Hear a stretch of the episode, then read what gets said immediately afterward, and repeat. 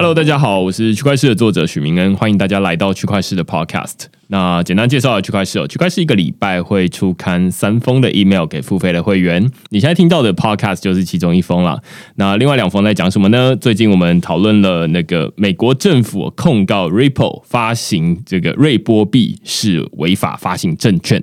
然后这个瑞波币它当然就是价格暴跌嘛，然后很多交易所就开始下架这个瑞波币，然后也有很多的资产服务商就说：“哎，那我们就是以后不提供这种服务哈。”所以这篇文章就在讨论说，瑞波币为什么会它是一个全球市值当初啊是世界第三大的加密货币，然后为什么会突然就变成是被美国政府当成是证券的呢？那它其实是在二零一二年、二零一三年的时候就已经发行了。那为什么美国政府在七年之后才忽然转头，就是说，哎，你这个证券这样不行哦？他们又做了什么？然后瑞波币到底又在做什么事情？那所以这篇文章就在讨论这件事。那另外我们也讨论了，就是加密货币钱包实名制哦。就是这也是一个最近美国政府啊，最近美国政府有非常多不一样的动作，就是川普政府要下台之前，就是动作连连这样子。那他们就是提了一个草案啦，就是还没有确定的法案。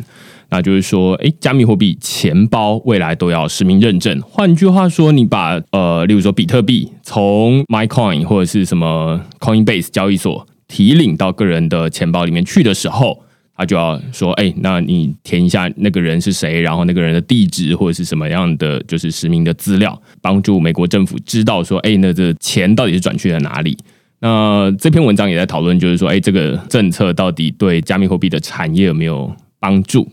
那如果你对这些内容有兴趣的话呢，欢迎你 Google 搜寻区块市趋势的事，你就可以找到所有的内容了。那这两篇文章也都是会员限定啦，所以如果啊你想要解锁全文的话呢，就是可以付费订阅支持区块市的营运，这样。那我们是一个月八美金，一年八十美金这样子，那就麻烦大家自己上 Google 上面去搜寻喽。那我们今天其实要讨论一个最近非常热门也非常敏感的话题哦，就是数位身份证。那我们都知道，就是说，哎，本来这个台湾打算要在二零二零年的十月的时候发行数位身份证，但是后来因为疫情啊，因为种种的因素而延后。那现在当然就有很多新闻，就是开始讨论，就是说，哎，数位身份证可能不安全，然后也有人说数位身份证为生活带来便利，然后其实安全无虞。那数位身份证到底安不安全？然后数位身份证它到底能够带来什么样的便利？今天就邀请到这方面的专家啦，就是 Osme 的执行长 Andy 来跟我们讨论这个主题，这样子。那我们就请 Andy 跟大家打声招呼。嗨，大家好，我是 Osme 的执行长 Andy。其实我们 Andy 已经是第二次上到区块链的节目，上一次我们是讨论那个口罩贩卖机，对，然后就是跟易安科技，是的，然后这一次我们就是来讨论数位身份证这样。你要不要简单介绍一下 Osme 大概做什么东西，然后它跟数位身份证有什么样的关系？Osme，呃，我们的中文。公司名字叫做数位身份股份有限公司，所以顾名思义，其实就是绝对跟数位身份有很多关系。究竟是在做些什么呢？就是我们想象未来，其实很多东西它都会从实体，然后转往虚拟的世界。比如说像今年因为 COVID 的关系，所以很多东西可能大家习惯的以前是实体接触的方式，我们可能都会通过线上方式去进行。但是现在的线上方式可能因为要去符合大家的隐私的需求，所以我们大部分所使用的可能像是 Google 或 Facebook 等等的第三方登录认证，但这些东西它其实是没有办法跟实体的 credential 去做关联的。所以我们希望可以解决，就是说，当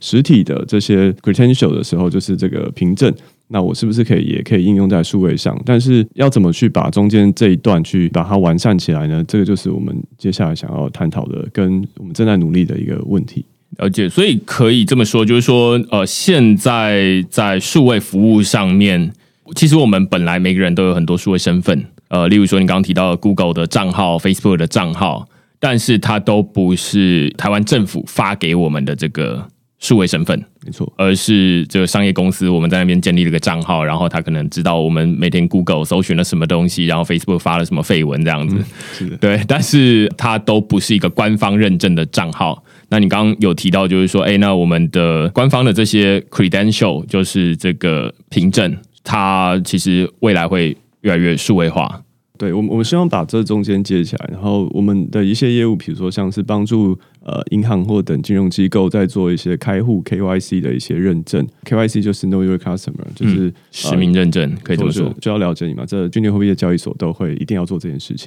但是往往以前的做法其实就会是可能大家会通过用拍照的方式，然后 OCR。所以就是光学资源辨识，那这需要科普一下，就是呃，我们其实透过手机的相机拍完一张照之后，传到网络上，其实电脑看到是一张图片，那我们必须要让电脑知道这图片里面字是什么，嗯，它里面可能有什么样符号，然后来帮助人们可能减少说，一方面是利用电脑自己去学习。然后再来是减少人们的输入，提升使用者体验，所以这个是现在很重要的一件事情。但是这件事情如果是用在一般的，可能像是把很多纸本书籍去转换，那可能就是像 Google，大家已经很习惯，就是像是 Capture 这个功能，就是验证码。嗯，呃，但是如果今天是用在证件的时候呢，它就会发生一个问题，就是证件其实就是希望。它创造出来就是想要代表你在实体世界中的一个身份，对。但是伪造的问题这件事情，如果你单独透过图像的方式，它其实没有办法做到百分之百。因为比如说像现在台湾的身份证为例的话，其实就有大概有十几种防伪的方式。台湾现在身份证叫做第六代吧？对，就是我们现在每个人手上都有的这个传统的身份证。没错。那呃，它其实有很多的防伪的方式，其实可能要透过紫外线。那所以大家手边谁会有紫外线灯？对，不会有。对，所以透过拍照，其实它就看不到这些特性。也就是说，当你现在在透过线上开户的过程中，很有可能应该说一定必须使用到就是现在的身份证的正反面。那这件事情就有很高的伪冒几率。这也是为什么现在可能需要发期待证的一个原因。哦，我觉得你刚刚说的还蛮有被打中一个。啊我最近又开始在 KYC 一大堆那个交易所的账号，就是在注册一大堆的交易所账号，然后他要求我要 KYC，于是 KYC 你就是要交，例如说基本的就是身份证正反面嘛，然后还有一些会要你交这个什么水电单啊，或者是什么 bank statement 啊，是这各种奇奇怪怪的这些资料。那基本上身份证正反面。因为我们本来的这个身份证就是刚刚 Andy 讲的，就是它没有一个数位的概念，对晶片，对它没有数位晶片，那所以基本上我们能做的事情就是说啊，那手机大家都有相机嘛，然后就把它拍起来，然后就是正反面，然后拍给他，那他其实也不容易辨认真伪啦。刚刚 Andy 有说，就是说啊，那其实例如说，他本来是要用什么紫外线来。辨认真伪的，但是如果你是照片的话，那就不行。那于是我们现在看起来就是，当然日常生活中有交易所啦。那交易所是当然在区块市里面讲，就是觉得很有说服力。但是呃，有更多，例如说今年开始有越来越多纯网银，他们要开开业嘛。那纯网银他们就说啊，他们是没有这个实体分行的。那于是这个日常生活的需求应该是越来越大，就是说大家都需要在网络上有一个。政府发的身份，但是我们总不能说啊，那去办一个银行账户，然后一样是这个什么手机拍他的身份证的正反面而已，所以就需要有一个数位的身份证，有点像是数位原生，它有一个晶片，然后来让它在数位世界里面代表你这个人。对我稍微补充一下，就是比如像现在台湾的银行，然后有所谓的数位存款账户，也就是说我们透过网络的方式去开户。那网络的方式开户的法规，其实跟临柜它一般在使用的流程其实不太一样的。那就是网络开户现阶段的话，它可能会分为是三类，比如像是第三类的话，就是可能我必须先使用有他行的一些，比如像是信用卡，或是像是呃金融卡，然后再拍上我的身份证的正反面，那我才可以去做开立。那这样开立其实它是很多限制的，它其实是只有。就是有一个一三五原则，就是每次只有一万块，然后每天三万块，跟每个月只有五万块的额度。那这件事情，其实我想很多人可能都不太足够，所以你就必须被引导成开立更高强度的。那为什么它会是这个类别？它只能够做到这样子，因为它的前提就是说，你其实只有一张资本身份证，然后再搭配一个你可能在其他临柜有所开立过。所以，基于安全的角度来讲，可能监管会不是那么信任你，所以他就只会让你去做一个比较低额度的。那如果你现在想要做是等同于临柜这件事情的话，现在很麻烦，他必须要拿一张自然人凭证。我想很多人可能都没有听过自然人凭证是什么，有的可能有很多又是公务人员，因为他被迫必须要有这个东西。这是业务需求。没错，所以目前的台湾规划期待 EID，其实它当然也想推行这样概念，就是说我是不是可以把自然人凭证，然后也一起整合进去现在的 EID 中，然后让民众拥有选择权利嘛？就是说我可以想要整合的人整合，然后不想要分在一起的人也可以分开，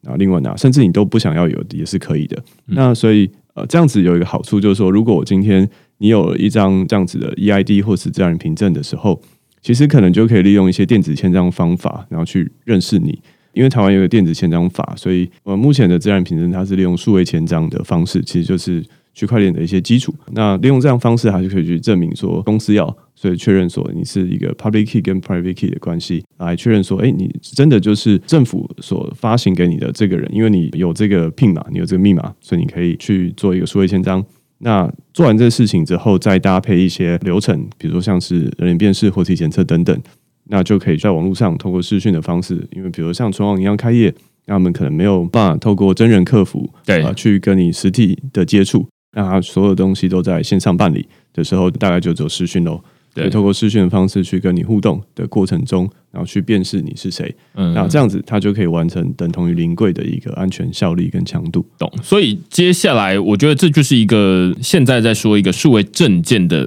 必要性啦。因为就是说，呃，现在大家有越来越多，当然有很多实体，但是你刚刚有提到，例如说疫情，或者是未来的服务越来越数位化，这两个基本上就是让我们的生活的重心逐渐的往数位世界移动。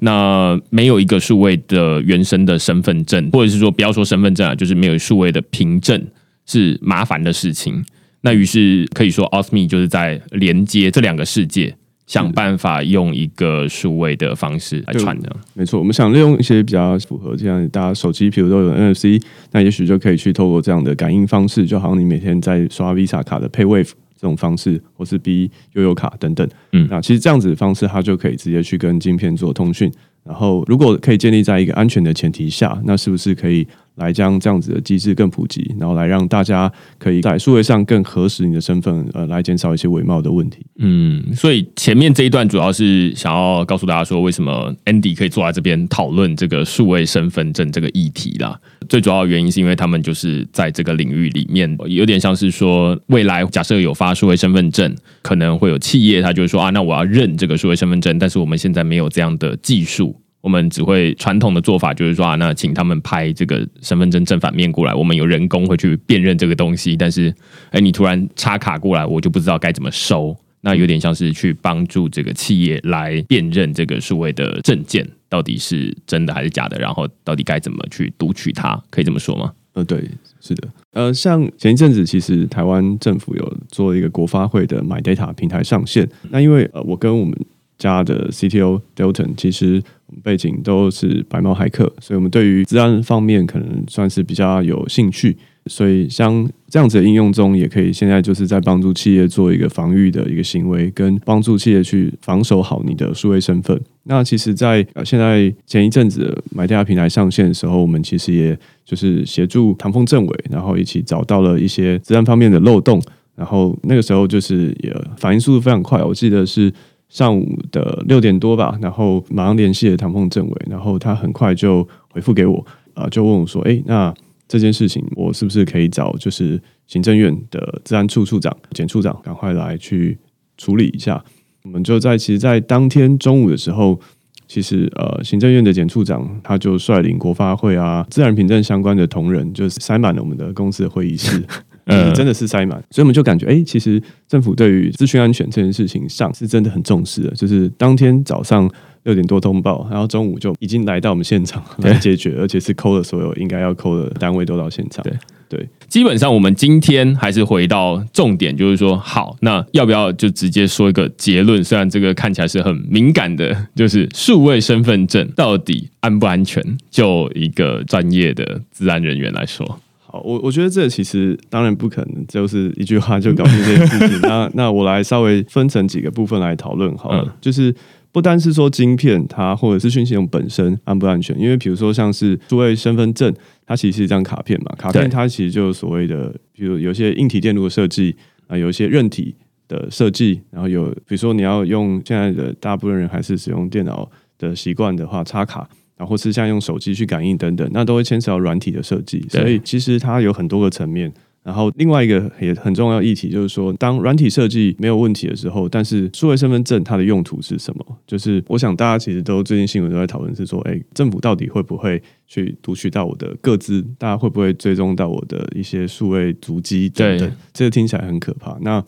我想就一个专业的从业人员，然后来稍微分享。所以我觉得，呃，一个部分是说现行的话。在硬体的卡片部分，我想政府也讲很多次。第一个，它是台积电制造的硬体电路，然后它的晶片好像是 NXP，然后它是 EL，就是 Six Plus，就是国防等级、军用等级的安全晶片。那，所以我想这些东西它其实是都是透过那个很多国际实验室所认证出来，也是 ISO 国际的规格。所以，我想这部分的隐忧应该是不太会有什么问题。我觉得真正的问题可能会是在说，当今天可能软体实作上，就是各个政府部会后续是使用这件事情的时候，那它怎么去留存这些东西？就是现在大家有在讨论说，它是不是有一个法律的专法可以去管理？那现行的话，其实国家也有提到说，可能因为现行有很多的法律，比如像。自动安全法，然后各自法、自然凭证有电子签章法等等。但是，就我想，大家可能在了解政府架构下的时候，就会知道，因为如果没有一个专责机构可以去管理的话，其实各个部会他们在协调成本，其实就是会是很高的。对，然后最后就会变成互踢皮球这样。我说的。那这个问题就是说，大家都基于某些原因下，可能没有办法做出一个直接的结论。然后这时候沟通成本很高，其实就会导致整个国家执行会很没有效率。对我们其实也是觉得，因为政府它现阶段的话，其实要做这件事情，我觉得那是不是就把它做好？既然都花这么多钱了，那是不是可以在软体上，或是像是一个相关规范上？因为目前听起来的话，是明年一月的时候，新主这边就会先可以试行，但是它是一个小规模，那所以比较可控风险。我觉得这其实是。一个还不错的概念，就有点像是软体的一个 sandbox 概念，先放在一个地方，这我觉得不错。那同时间好像有听到说，也有像是赏金猎人的制度嘛，就是说，其实唐风政委也有邀请我们说，我们是不是可以也一起参加这样子的，就是白帽骇客的角度，然后去公公看这个 EID 的测试卡，然后是不是可以去被破解？然后政府也提出了一些相对的赏金猎人的草案，然后但我们想呼吁的是，站在一个。治安从业人员的角度是，哎，这个赏金还可不可以再提高一点？了解，OK。我刚刚目前听到的是硬体跟软体的方面啦，就是说软体可能还包含资料，但是比较简单的是说硬体它都有很明确的规格，包含它如何制造，然后它的感应的晶片是，例如说 N 叉 P 的。基本上都有一个很明确的规格，那这些规格基本上就是通过国际的认证，那所以大家都有一个明确的认证。换句话说，只要到某一个规格，那国际都觉得说这没问题。那所以我觉得硬体来说，听起来规格是没什么问题的。那反倒是呃软体这边会比较可以细部去讨论。例如说，你刚刚说到这些软体的资料，就是我们每一个这个数位身份证，它里面可能都代表一些资料嘛。那这些资料到底是？由谁来管理？刚刚有提到，就是说专责机关的问题，然后有没有一个法令来规范这个资料可以怎么用，跟不能怎么用？对，那所以这听起来是有点像是说，假设要有一个骇客要从硬体的方面，或者是从软体的方面来进攻的话，就是从正门来当面对决的话，这看起来难度是比较高的。反倒是大家比较担心的是政府内部里面。自己弄不清楚，就是说，哎，那这个好像本来应该是归你管，然后现在怎么突然跑到我这边来，或者是说，哎，我们都觉得这个不归我们管，然后最后就变成没人管了。这个好像是大家现在比较担心的部分。呃，对，那我也想延伸讲一下，刚刚有前面有提到国发会买大家平台这个东西，它的基础设施其实就是台湾政府在推的 T 肉，就是说我是把目前的各个机关它的资料其实还是放在各个机端，但是我用了一个统一的 protocol。然后通讯的方法，然后跟一些认证方式，去让各个机关的资料它是彼此互通的，然后来让国发会这买家平台之后可以串接起来，然后就可以将呃每一个公民然后他的一辈子的轨迹，可能都可以从那边查到。那我想这个是远比硬体来的更应该要去检视的地方，应该说更慎重去思考，就是这件事情。那当然现行的话。呃，像我们之前服务的客户，因为金融客户，所以他现在国发会的平台其实也只有开放给银行来去使用。那银行因为受到监管会的监管跟查核，所以目前看起来没有什么太大问题。至少我们身为百万骇客，我们有先打过，觉得有一些基本的防御，然后它也没有开放给其他人。但是万一之后，我想政府的利益当然就是希望可以将这样子的概念试行之后开放出来。这个时候，其实它就是。当我的资料今天，就像刚明讲，他如果不是从正面调，现在很多方式，也许是透过钓鱼啊，也许是透过其他方式。那从这边泄露了，那如果是可以归责于是呃系统设计上流或是流程上的一些瑕疵的话，或者是说就算不是，那难道大家人民可能就会这么有治安意识吗？那这样子的角度去看的话，其实如果今天掉了，比如说像之前可能有一些网站。好像疑似说，我们台湾的很多人民的资料，其实，在暗网其实好像买到。对，好，那请问这件事情现在要怎么去追回来？当这些数位足迹如果政府都不踢这个球的话，那这个时候其实就很难保障人民的这个基本的一些隐私的利益。对，我觉得你这边说到一个重点，就是说我们正面防御看起来，大家无论是有规格，然后诶，请骇客公公看。呃，然后会有奖金，虽然奖金还不高，但是 基本上都是有一定的正面的规范在这边。但是我猜啦，大家比较担心的就是说，你刚刚说的，我们没有觉得万无一失的话，就当然是没什么问题。但是如果万一你的资料掉了，或者是哎有骇客入侵了，然后哎大家资料不见了，啊找谁赔？现在就有一个血淋淋的案子，就是在那边嘛，就是说啊，那这个暗网在那边，然后所以大家。有拿到任何一毛赔偿吗？或者是说，那该谁来负责？至少有一个人来负责嘛？结果哦，没有。那诶，前面就已经发生了这件事情了。那。后面你还告诉我们说，哎，那这个很安全，我大家都相信很安全啊，大概百分之九十九大概都很安全。那大家担心的是那百分之一或万分之一这样子。刚刚 Andy 提到的一个是比较心力的部分，就是说 My Data 这个资料到底该怎么运用？虽然我们之前有录过蛮多集啊，包含找正大工行系的小乃怡老师。然后或者是找这个 Numbers 的共同创办人 Sherry 等等的，然后或者是找台大教学系的老师来讨论这些事情。就是我简单说一下，就是 My Data 它到底有什么用途？好了，随便举一个简单的例子。就来说，大家在日常生活中可能会需要申办信用卡，然后你可能办的信用卡，你可能曾经在泰兴银行办过，但是你现在想要办中国信托信用卡，中国信托就会叫你说啊，那你要不要提供一点这个财力的证明，然后还有你的资料，但是这些资料大家就要花一点时间去收集你的财力证明，那无论是这个手机截图，或者是影印你的账户影本，但是买 data 的概念就是想到说啊，其实这些资料。根本政府就有啊，政府就一大堆。那有没有一种简单的方法，是大家要去申办信用卡的时候，不用再自己去，无论是用纸本或者是截图的方式去收集这些政府本来就已经有的资料，而是说，哎，政府我要办信用卡，然后我愿意授权给他，然后你就直接把资料给他就好了。于是买 data 这个概念就出来了，就是说啊，那现在其实就已经可以了，就是说。你去台新银行申办信用卡，或者中国信托申办信用卡的时候，你就可以说啊，这些资料，例如说财力证明，财力证明你就可以调国税局的资料，就是说啊，那你过去的这个一年的收入资料，其实国税局都有嘛，那你就说啊，那我从国税局愿意授权给这个中国信托，那于是你就可以不用缴这个资料了。那当然，其他的资料你还是要填啦，例如说，呃，你的名字啊，你的手机号码等等这些东西，然后可能你的毕业的国小啊，可能都还是要填。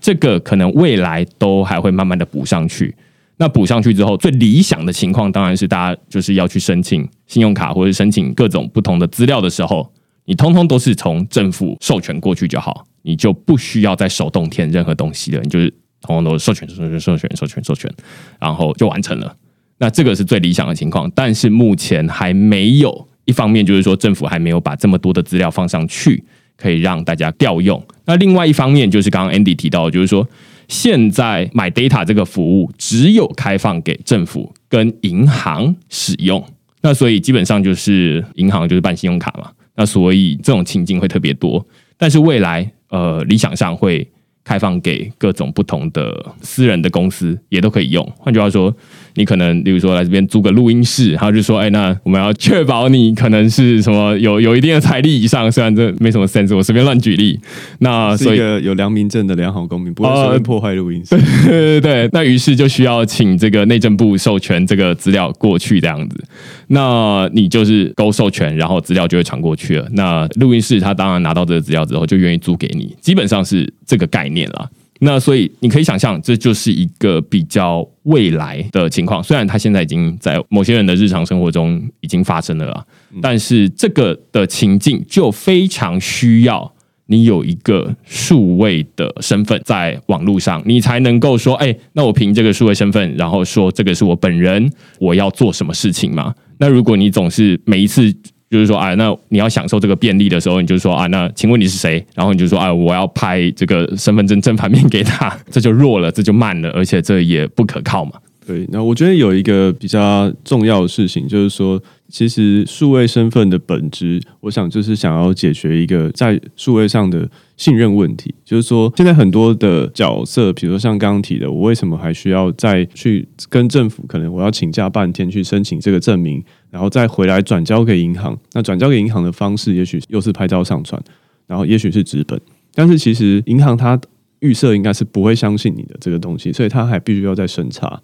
所以当今天如果是从政府直接经过你的授权过去的时候，它就不用审查了。所以这个审查的这个信任成本其实是非常高的。所以就像刚刚提到的，每天的身份证件，其实当你在做很多事情，比如说要去做公证，或是要去做甚至超商。领个东西，你都要拿出来。那当然，超商它可能不会那么严格的去审查你的证件真实性，但是在一些场景下的时候，其实这个信任成本是很高。然后，我觉得另外一个比较大的问题是个人隐私，就是现行的目前我们说看到的 EID 就是第七代卡，那好像它的卡面上个人隐私确实是少得多的。也就是说，至少只有留下必须要揭露的一些东西。那很多目前的可能像是配偶啊，像是亲属、户籍地等等，它都把它留存起来。那这样其实就是一个很好保护个人隐私的概念，就是我也不想要我只是去超商领个货，就被别人知道我家住哪里，这其实是很不安全。所以我觉得在这些角度上，其实都应该要去鼓励推广这样子的一个机制。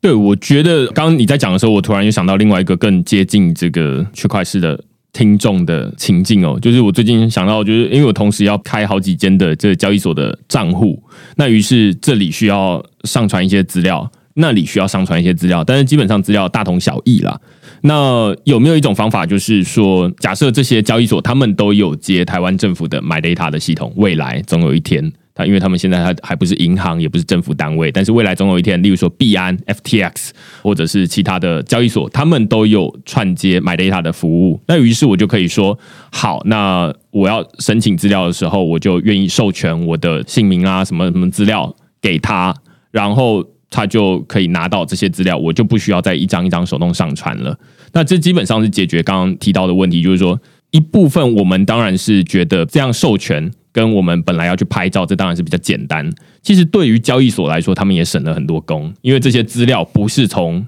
使用者来，使用者他可能会伪造嘛，要修图很容易。但是如果你这些资料是直接从政府来，他就不用再审查这些东西。就是啊，不然难道政府还会骗我吗？这样子的感觉，那于是这基本上是对双方都有好处啦。那只是说这个基础建设就是还有待就是慢慢的扩张。其实我们刚这边讲买 data，基本上是在说它未来这个数位身份它可以用在很多不同的地方嘛。那其实就我所知啊，目前台湾之所以会做这个数位身份跟买 data 的应用，一部分是参考爱沙尼亚。就是这个东欧的，应该是一个数位大国，但是它可能是一个地理小国的做法。我不知道你知不知道这个爱沙尼亚他们大概是怎么做的？OK，其实爱沙尼亚算是他们在二零零二年的时候就发行了数位身份证，然后它是全部的公司部门其实都是大力的推广这件事情，它就搭配了很多一些的福利。当然，在这个制度上线之前，其实它就定了专法。所以它有电子内阁制以及数位签章法，在身份证上线之前，那相关这些东西，其实硬体的设施，比如说像是 PKI 啊、X 点五零九凭证等等，它都是一些 ISO 的。那我觉得他们的一个很大的步，其实就是他想要做到一个完全透明的这个概念，就是让政府是透明的，然后减少刚刚提的信任成本，所以它其实是开放原始码，把所有的 source code 都是公开在 GitHub 上，然后来让人民，甚至不只是他的国民，是全世界的人都可以一起去检视。那爱沙尼亚，我想台湾政府的 T 肉其实某些程度上也是参考他们的 X 肉去做设计，所以它的 X 肉就是像其实非常类似的，所以每个政府部门的资料其实还是各自保存，然后但是有一个机制可以去将大家去做串通起来，然后去做认证跟授权。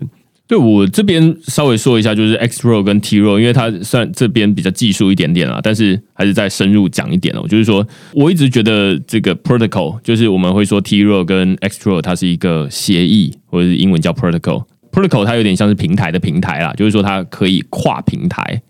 呃，例如说你是内政部，然后我是外交部，然后我们之间你的资料库跟我的资料库是不互通的。其实不互通比较好。这样子，骇客进来的时候不会说啊，那我到某一个地方去之后，我就可以拿到所有人的资料。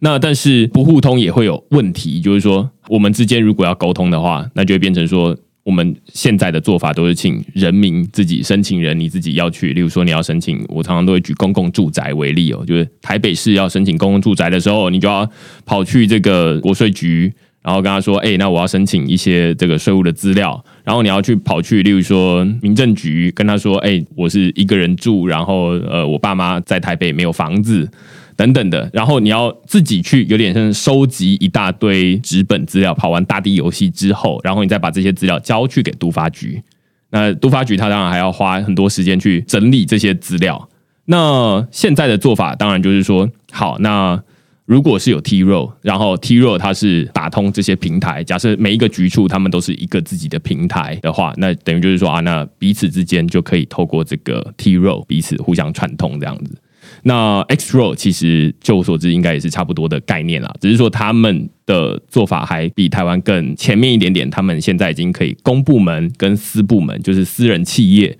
也可以接入这个 X row。换句话说，就是哎，政府啊，跟企业啊，都可以透过这个平台的平台来串资料，那我们就可以互通有无。那你要什么资料？哎，你这个企业需要拿这个人的什么资料，你就可以从只要这个人同意的话，他就可以从政府授权过来给你，这样子。是的，对。那所以基本上，而且我之所以会提爱沙尼亚，是因为他们其实跟台湾的政治情况，这个国际政治的情况，其实蛮像的。大家都知道，说台湾就是我们在说，假设台湾的这个数位身份证的资料会被攻击，都是假想敌，就是隔壁的中国这样子，隔壁会来攻击你。然后，当然，大家在这个文章里面或者是在网络上的讨论里面，基本上都提到这件事情。那爱沙尼亚，它隔壁也有一个大国叫俄国，他们也是天天都在守，就是俄国每天每天都是要进来攻击。我记得之前好像有看过一个数据，反正就是我也不知道数据是怎么样，反正就是说。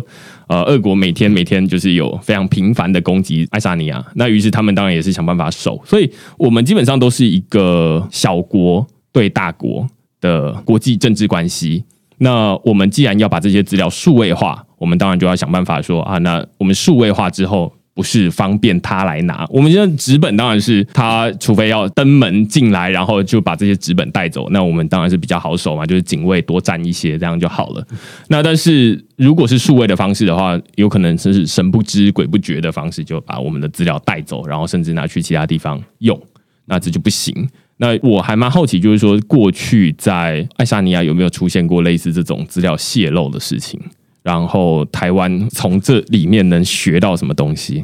？OK，就是根据一些网络上的文章啊，我们有看到，其实，在二零零七年的时候，呃，俄罗斯其实就有开始，或者是甚至更早就在攻击他们。然后二零零七年那一次是比较严重，就是造成了一些政府网站停摆。那我们推测，这个如果不是治安的泄露，那可能就是因可能是像是 DDoS 这种阻断式的攻击，网站才会停摆。那一七年的时候，其实是就是爱沙尼亚自己的晶片。好像被发现有安全漏洞，然后会造成好像七八十万人的一些各自泄露的或是被窃盗的可能性。后来他们就停止了这个服务，后来把漏洞修复之后就继续可以 work。我想这有点像是一个敏捷开发的过程，就是说，哎，我我试了这件事情，然后发现它不行，然后赶快去停止，然后去修正。这个就有点像是现在刚刚提到的赏金猎人。所以，如果台湾接下来可能是有赏金猎人制度的话，那可以把这个周期拉长一点，然后来让就是台湾的或是国际的一些知名的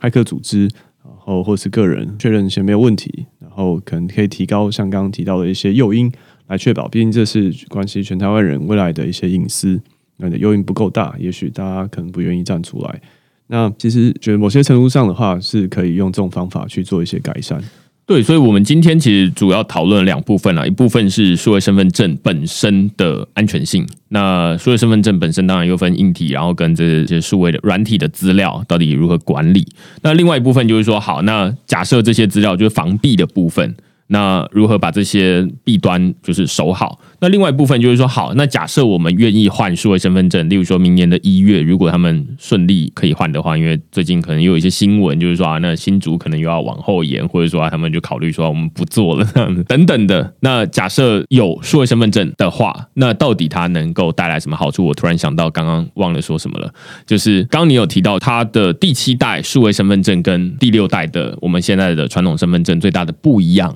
其实呃，最近我也看了那个唐凤，他跟这个内政部长徐国勇有一个 那个影片，他基本上就是在讨论这件事情，就是说为什么现在的数位身份证比较隐私，而传统的身份证比较没有在保护隐私。就是你刚刚举例的，就是说便利商店买个烟，对不对？我没有在抽烟了，我只是 举例。然后买个酒，好了，我有在喝酒，这样子买一罐酒，结果呃，对方他假设他以为我。未满十八岁，那真的是一件好事哦。然后他要我出示这个身份证，但是出示身份证的时候，他当然是看到你的，其实他应该是看到你的年就好了，他不需要看到说啊，我其实是圣诞节出生的，或者是他可能还会想要跟你说一声生日快乐，对，等等的。那他其实没有必要知道这么多东西。那如果他一翻过来，哎，上面的还不是我的资料，而是例如说我爸妈，然后我住哪里。那我爸妈那个是我爸妈的资料，对对啊，然后我的配偶，然后他可能会知道说啊，我是单身，或者是他我我已经结婚了等等的，就是那都是别人的资料。但是目前这个身份证已经把这些资料写在那个纸本上面，那他只要翻一下就可以看得到了。那这是比较没有隐私的部分。第二点，他提到的，我觉得蛮重要的，是说每个身份证它都有一个防伪的期限，就是说它上面这些，例如说用紫外线照啦，或者是有很多不同的防伪机制，其实它都有期限的。那现在其实已经在这个内政部长他自己说的，他就说，在中国的这个拍卖平台上面就已经有在制造中华民国身份证的材料。然后就是他可以直接卖一张用我们材料做出来的传统的身份证给你。那因为他说我们这个防伪基本上已经过期了啦，早就该换了，对吧？那所以这基本上就是一部分是时辰已到，然后该换了，然后你又不换。那接下来就是在讨论，就是说好，那数位身份证你可以。选择一部分当然是要换，但是其实他们现在好像，据我所知，他们好像是可以让大家自己选择说要不要开通那个晶片的功能，对不对？就我们的了解的话，应该是晶片功能应该都会是一起开通的，因为就韧体或是卡片预测设计的话，因为它是所谓安全晶片，所以安全晶晶片概念是说它出厂之后就不能加东西，就不能够修改，所以。我想应该是预设就会开，不然这张卡就废掉了。那但是可能可以透过一些配套的方式，你可以预设是开，但是你之后可以关，但是你不能够一出厂的时候就关，它之后是没办法开。这样这样可能，尤其一张卡片很贵嘛，听起来换卡要九百块，我想可能很多人就会特别小心，就是如果之后领了新卡之后不会让它不见。那相对应之下，我觉得当然就是在各自保护上的话，一定是更好的，因为就是像刚刚提的，卡片上至少资料就是没有的。那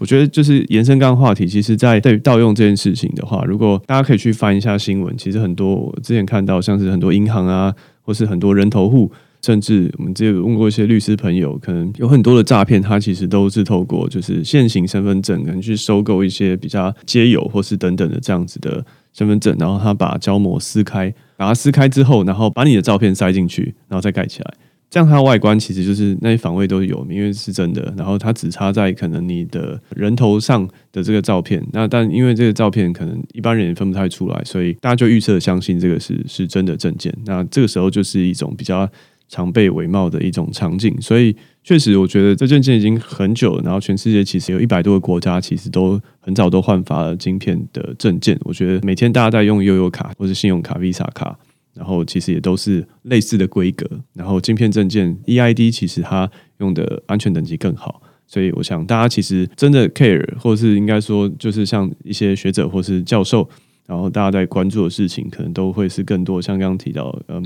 国家怎么去使用这样子的各自啊，然后有没有专法可以去相对应之下去更好去保护，说当我今天发生这样情况之下，是不是可以尽快去处理？对，所以这个之后可能我再想办法邀请政府，就是我之前其实有被邀到这个内政部户政司吃饭哦，然后就是基本上就在讨论说，哎，这个户政司的司长要不要来区块链的 podcast 录音，然后最后当然就是一直往后延，延到现在都还没录哈。那但是我觉得有一些议题，当然是 Andy 今天没有办法回答的，就比较政策面的问题，然后跟这个资料到底该如何管理，然后他们有没有什么配套措施。但是我们今天至少可以把这个治安的部分跟证件数位化之后到底有什么好处？我刚刚又想到一个很代表性的，因为我今天早上正好去签约某个合约，然后签约的时候就有公证人。我之前也有区块链的文章有写过一些公证人的工作啦，那基本上就是说啊，他就是在对我的纸本的身份证啦，然后跟我合约上面的资料有没有一致啊，反正就看完之后，然后签名签名签名，然后他也是盖章盖章盖章。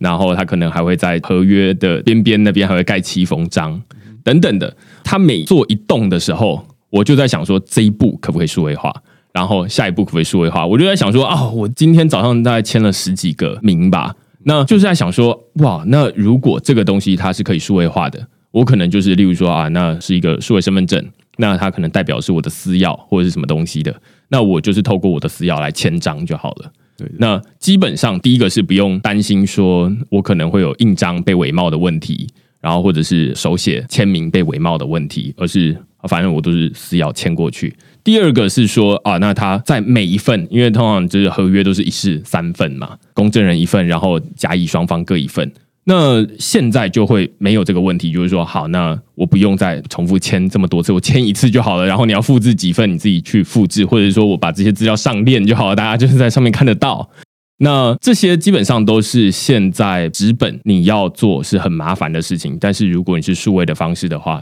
基本上这些事情都可以省下来。那当然也就没有什么伪造问题，甚至是这个公证，它可能费用是四五千块一次哈。那如果我把这些资料上链的话，可能就是不到十块钱 就可以做完了。所以你会发现这个成本基本上是非常非常贵的。那我个人啦，当然是觉得说，治安很重要，安全很重要，然后隐私很重要。那数位身份证它本身在卡面上改善了隐私的问题，但是在卡体本身，当然它还有安全的问题。刚刚我们会觉得说，硬体相对问题比较小一点。比较大的问题在于这个资料的权责单位到底是谁，然后它有没有一个明确的法规来管理，这个看起来是比较大的问题。是的，所以我想数位化的趋势应该是不可逆的，因为这个不仅节省了像刚刚提到，我觉得最重要信任成本，然后。其实也让大家其实都可以，现在人就是比较习惯在网络上或者下班时间的时间应用。那可能很多机关他都下班了，所以整个大家其实，在时程上或是工作效率上以及生活上，其实都会更加便利、更方便。对啊，大家最常遇到的问题就是他上班你也上班，然后他下班你也下班，对 对对，然后所以大家就是非得要请假去做这件事情。那我就在想说，哎，今天整个，例如说我自己的签约这个流程，它如果是可以数位化，我其实甚至不用到政府单位去签约，我就是直接在手机上，甚至在搭公车的时候，我就可以用我的呃私钥签这些东西就好了。那他的私钥，它可能就是这个数位身份证。那现在当然，大家还会有一个诟病的点啦，就是说啊，那现在哪有人在什么插卡没有读卡机啦？那当然，他们也有这个内政部有一套说法，就是说啊，那未来他们也会开放感应，嗯嗯，有点部分，对对对，所以这其实都是慢慢开放的，只是说。现在大家会比较担心的，就是说啊，这个资料目前好像还没有一个比较有说服力的回答啦。然后另外一部分就是赏金的部分，还没有一个很有很有诱因的金额啦，应该是这样说。对啊，我觉得说在作为身份证的部分，那如果是比如赏金猎人刚刚提到，好像看草案。上限好像是一千万，然后但是它是分成可能有两个部分去分发，所以单一奖项最高五百万。那呃，我其实不太知道说如果是这样的，是不是足够的诱因？然后另外问题是说，那我觉得如果要做这件事情，它是关系到台湾未来可能一二十年的。尤其又是基础设施。那像政府的做法，可能是将公开区的部分是有就是做 NFC 的开放，然后但是公开区的部分，它可能有些资讯是不够的。那它可能在加密区或是自然凭证区的部分，它又是不提供 NFC 的功能。那我想，如果这个部分没有安全疑虑的话，也许是等到呃想进猎人他可以去测试嘛。然后，如果是全世界治安高手都可以测试过，觉得诶这个测试卡其实是 NFC 开放也是没有问题的。那我觉得现在不应该再做一些倒车的政策，就是来让台湾未来可能又回到需要插卡。因为其实我有问了很多我们的同事，他们可能是二十几岁或三十几岁的朋友。基本上家里有就是读卡机的人，其实一只手指数得出来。我也没有。对，现在人到底谁会有这个东西？所以，所以你要回去了这件事情之下，其实就是相对是很倒退的一步啊。其实最后要讨论一个问题啊，就是说最近有看到，例如说呃科技导读，他们也写了一篇文章在讨论，就是说呃数位身份证它其实是大家不想要在数位世界里面再进一步被精确的辨认。就是说啊，大家就会觉得说啊，那你的资料已经散落各地了，然后我现在会觉得说我想要保护一点隐私，至少实体世界，大家他是没有办法追踪我的隐私，至少他不会去没事调那个路口的摄影机